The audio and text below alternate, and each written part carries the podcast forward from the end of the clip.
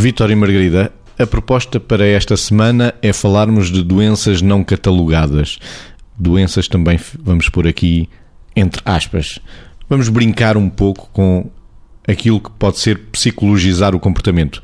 Vitor, há a doença da pressa há cada vez mais. E quando o Mésicles diz que vamos brincar, não deixa de ser brincar com coisas sérias, porque mesmo que não tenhamos que pôr rótulos no sentido das nossas codificações diagnósticas, se calhar algumas coisas de que podemos falar, nomeadamente isso que diz doença da pressa, se calhar daqui a dois ou três anos, se calhar estão catalogadas, porque elas vão trazer com certeza consequências que se traduzem não só na forma como a pessoa pensa as coisas, sente as coisas e como se comporta em relação à sua vida.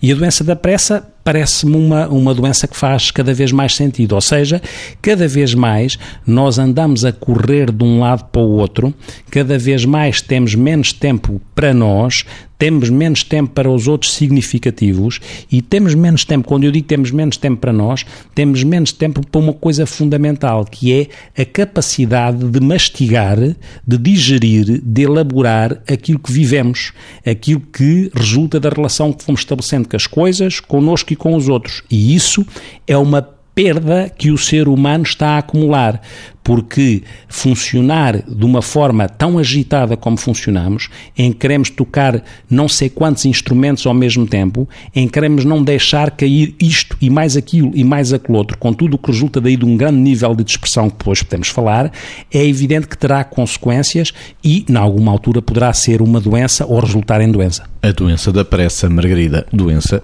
entre aspas. Sim, e vamos nos apressando porque também só temos três minutos, não é? Isto acaba por ser um bocadinho, cada vez que falamos disto, e eu acho que todos caímos nesta doença, ou se calhar quase todos, no fundo estamos a desrespeitar o mundo e estamos a desrespeitar o tempo. Porque o mundo tem um ritmo, a natureza tem um ritmo, e o tempo também, e tem um ritmo absolutamente cadenciado. E porquê é que nós vivemos depressa? Por uma coisa muito simples, porque nós nos enganamos nas contas todos os dias.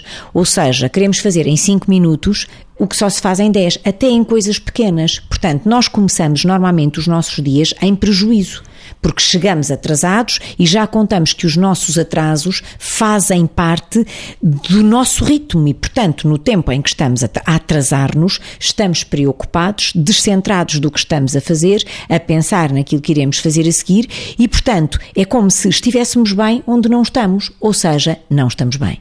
E, portanto, isto tem que nos alertar para. Não estamos aqui de propósito a falar de stress, não estamos aqui a falar de ansiedade, não estamos a falar de nada. Estamos a falar de formas de viver que são altamente prejudiciais, contrariam o homem, contrariam o mundo em que vivemos, contrariam o tempo que dá cadência a esse mundo. E, portanto, atenção, porque um dia isto é mesmo classificado como doença. Viver depressa.